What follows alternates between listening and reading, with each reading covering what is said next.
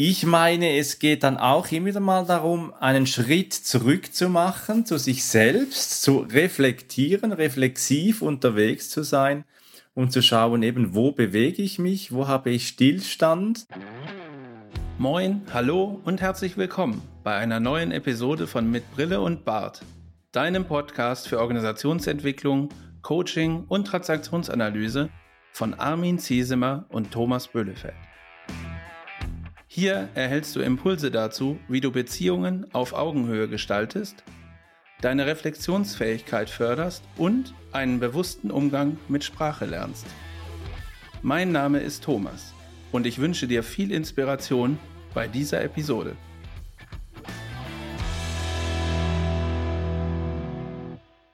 Moin und hallo, liebe Zuhörerinnen, liebe Zuhörer Schön, dass du wieder dabei bist bei unserer neuen Folge, diesmal der Nummer 24 mit dem Titel Und ich bewege mich doch. Die Idee für das Thema hattest du, Armin. Herzlich willkommen auch dir. Schön, dass du mit mir zusammen heute über das Thema sprechen möchtest. Worum geht's genau? Ja, Thomas, hallo. Ja, lustig. Uh, uns hat ja bewegt heute ein Zitat von Eric Byrne, dem Begründer der Transaktionsanalyse der soll mal gesagt haben, I have never seen a it walking, but I've seen a real child walking. Und dieses It ist ja auch von Eric Byrne wahrscheinlich angelehnt an die Grundlagen der Psychoanalyse von Sigmund Freud mit dem Drei-Instanzen-Modell über Ich, Ich und Es. Und im Es, da liegt ja so gemäß Sigmund Freud das Lustprinzip drin die Bedürfnisse, die Libido oder eben auch dann das äh, Zerstörerische, so diese Reiztheorie. Und was mir immer wieder mal begegnet, so in Coaching-Prozessen, ist, dass Menschen beginnen von Mann zu sprechen, äh, ja, man tut so oder irgendwie so, wo ich dann merke, die sind so depersonalisiert, die sprechen von sich in der dritten Person, habe ich so das Gespräch von jemand ganz anderem und und dieses echte Kind, das Erich Björn da nennt, das man dann da laufen sieht, das hat eine ganz andere Kraft in der Selbstentwicklung. Kennst du das auch, Thomas? Das kenne ich auch und das habt äh, ihr, liebe Zuhörerinnen und Zuhörer, vielleicht auch schon mal gesehen oder gehört. Insbesondere fällt mir das auf bei professionellen Sportlerinnen und Sportlern, die Interviews geben im Fernsehen oder im Radio.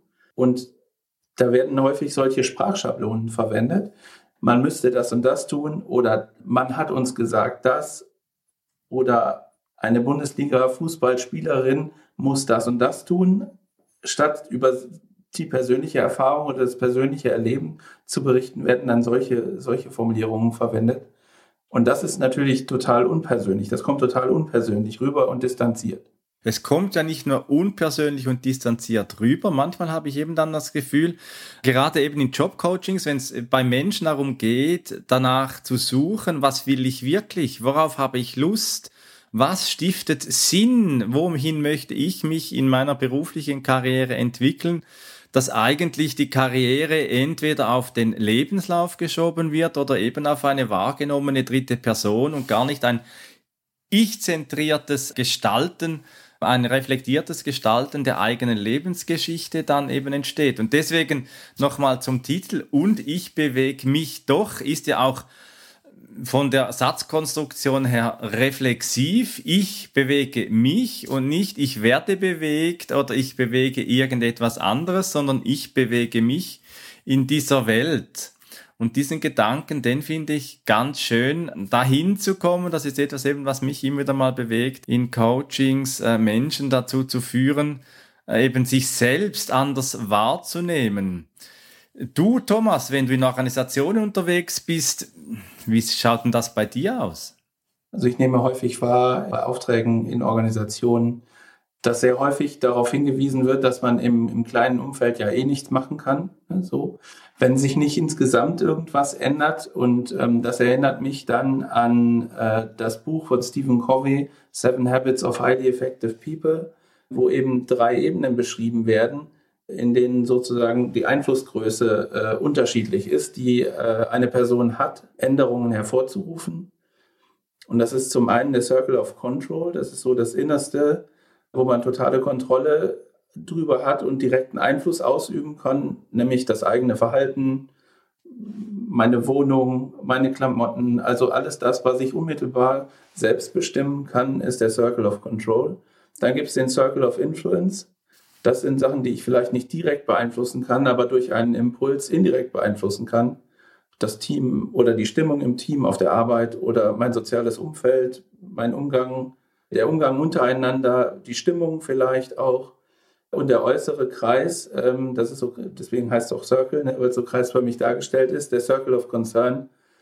Das sind halt Sachen, mit denen ich mich zwar beschäftigen kann, gedanklich und vielleicht auch darüber diskutieren kann, aber ich habe keinen Einfluss drauf. Also Verkauf von Unternehmen, es sei denn, ich bin jetzt der Unternehmenseigentümer, dann habe ich natürlich Einfluss darauf, aber als, sag ich mal, äh, Mitarbeiterin oder Mitarbeiter äh, bin ich da vielleicht nicht äh, mit im Boot und kann da keinen Einfluss drauf nehmen. Oder sowas Profanes wie das Wetter. Also, dass ich irgendwie nicht Sport treibe draußen, weil das Wetter halt gerade schlecht ist und immer ist das Wetter, immer wenn ich Fahrrad fahren will, ist das Wetter schlecht. Darüber kann ich mich natürlich stundenlang aufregen, aber es bringt nichts. Und der, diese Modelle zeigen, okay, wenn ich mich darauf konzentriere, den Circle of Influence, die Sachen zu betrachten, auf die ich wirklich Einfluss nehmen kann und das auch selbst in Bewegung bringen kann, dann ist das gut eingesetzte Energie und dieses Lamentieren, äh, also diese Beschwerde über irgendwelche Rahmenbedingungen, die ich eh nicht beeinflussen kann, das ist vertane Mühe und, und eigentlich auch verschwendete Energie. Ja, also der Karl Valentin hat ja das einmal gesagt. Alle reden vom Wetter, aber keiner unternimmt etwas dagegen. Ja, diese depersonalisierten Themen, wo man sagt, ja, ich kann ja da keinen Einfluss nehmen und das hat ja auch etwas Passives, etwas, etwas Hilfloses vielleicht auch sogar drin, wo man sagt, ja, da kann ich gar nichts tun und äh, eben zu, zu schauen, wo habe ich direkt den Einfluss. Wenn du den Titel nennst, Seven Habits of Highly Effective People, dann äh, gehen mir da so zwei äh, Begriffe, die mich so anwählen und das eine ist Habits, die Gewohnheit. So, ich, ich tue es einfach so, äh, weil irgendjemand gesagt hat, dass es funktioniert oder dass es gut ist. Und das andere ist das Thema der Effektivität, das Effektiv, wo ich denke, gerade auch so in einer Leistungsgesellschaft, wie wir heute auch sind, ist die Frage dann manchmal, ja eben, wir, wir tun was, wir sind so im Hamsterrad, höre ich immer wieder mal Menschen, die sich im Hamsterrad fühlen oder ebenso das äh, täglich grüßt das Murmeltiergefühl. Und ich meine, es geht dann auch immer wieder mal darum, einen Schritt zurück zu machen, zu sich selbst, zu reflektieren, reflexiv unterwegs zu sein und zu schauen, eben, wo bewege ich mich, wo habe ich Stillstand.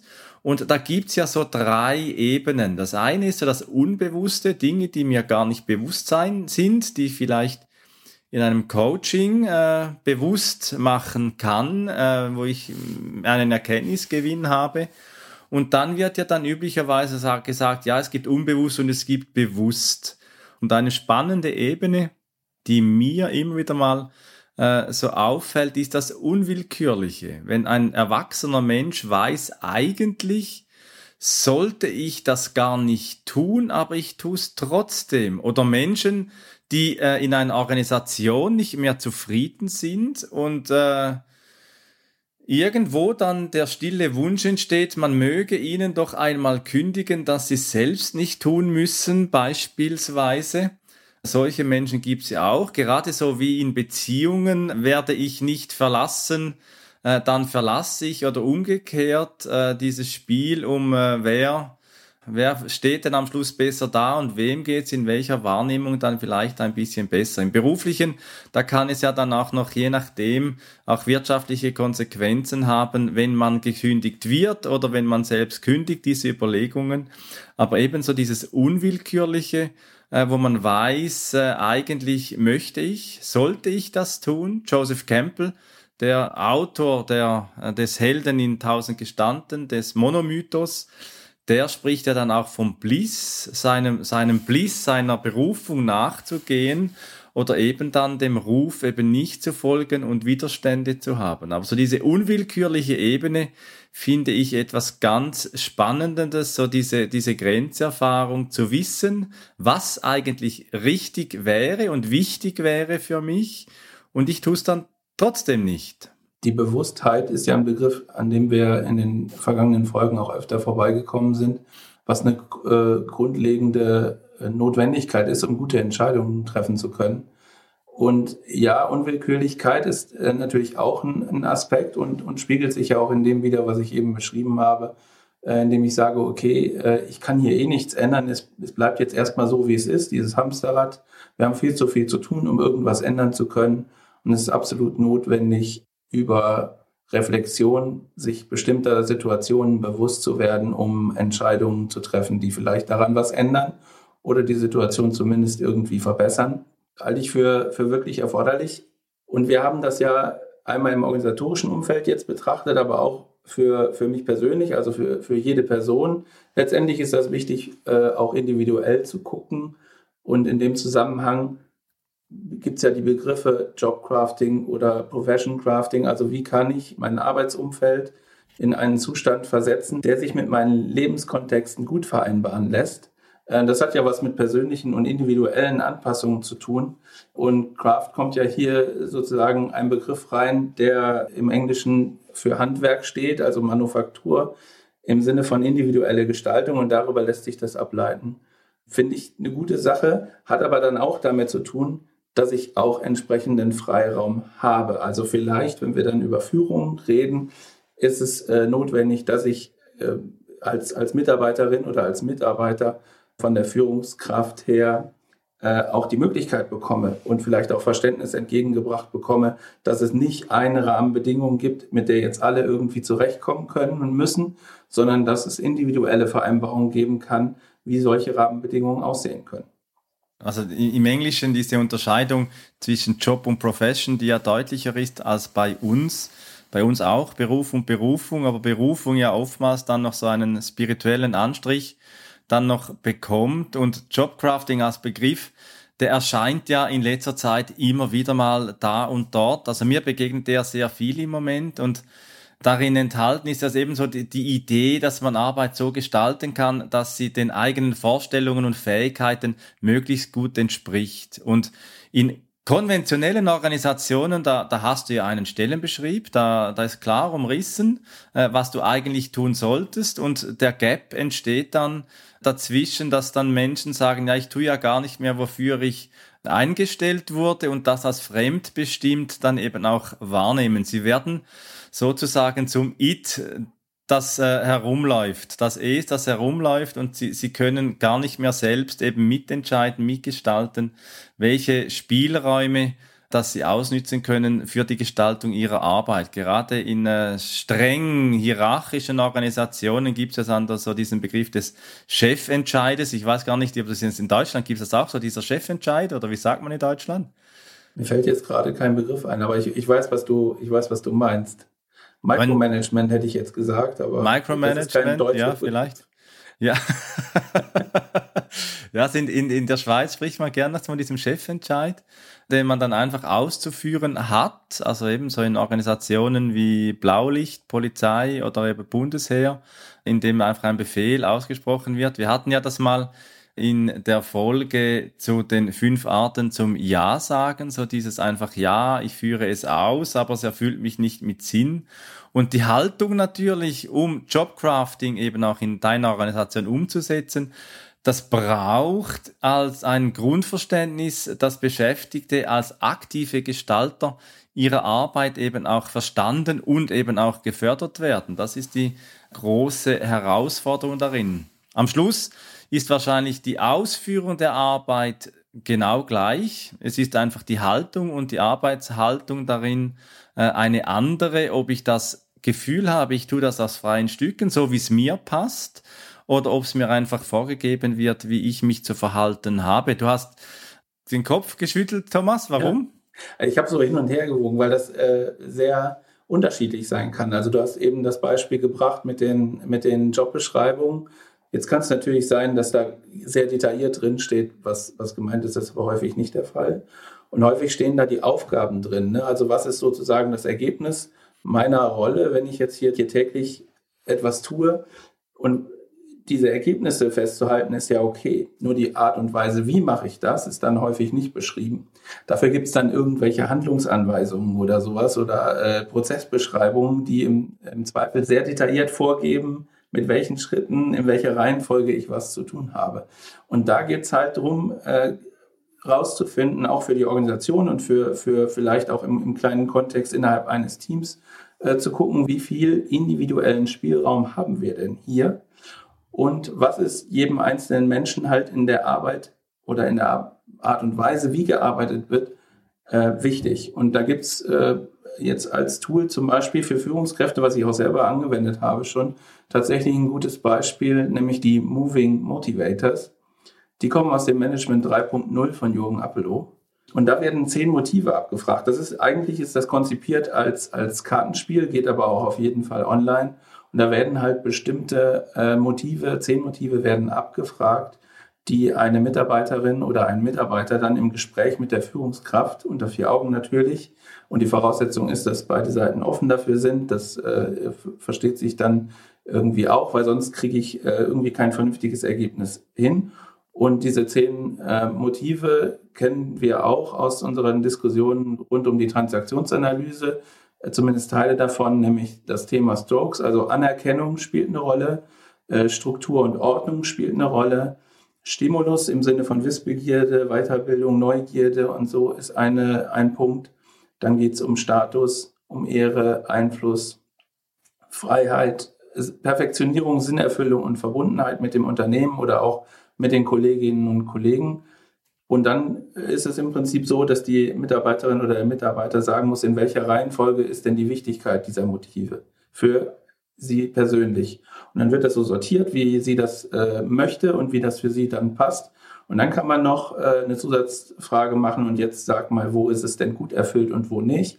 Und über diese Diskussion bekommt man wunderbar irgendwie äh, einen Einblick davon, von beiden Seiten, was ist diesem Mensch wichtig, wo ist das äh, gut unterstützt und wo nicht. Und dann kann man überlegen, was können wir konkret tun, um die Situation für dich und deine Arbeit und deine Leistungs Bereitschaft vielleicht hat, hängt auch damit zusammen, wie können wir da bessere Rahmenbedingungen schaffen. Finde ich ein wunderbares Tool, fördert, die, fördert das Gespräch und fördert das gegenseitige Verständnis auf jeden Fall.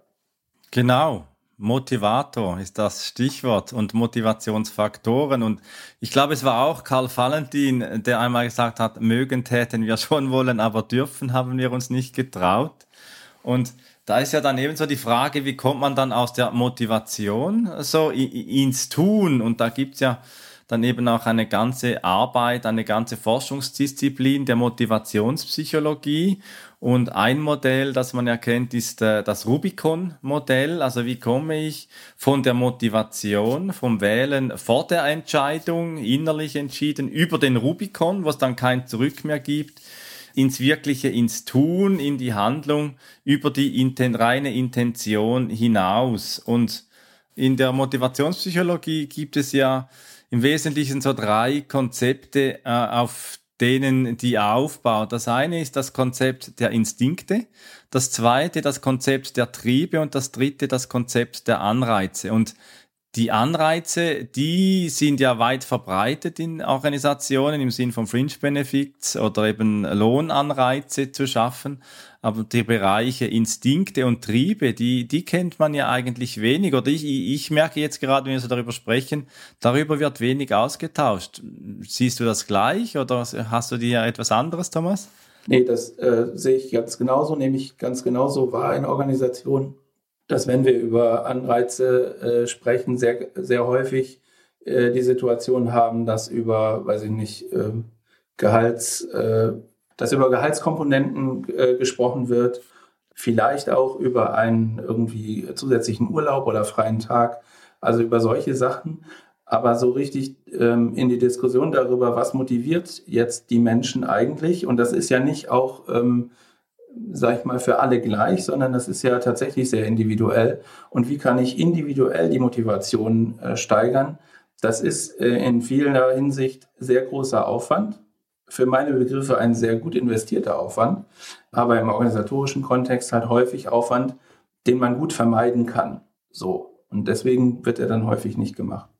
Ja, und es steigert eben auch die individuelle Arbeitsbereitschaft, die individuelle Motivation eben auch dann von einem Mitarbeitenden, äh, wogegen natürlich dann das Spannungsfeld für die Gerechtigkeit äh, dann äh, schwierig werden kann, wenn es eine Kultur ist, die sagt, ja, der oder die hat das und jenes und ich habe das oder dies oder jenes eben nicht.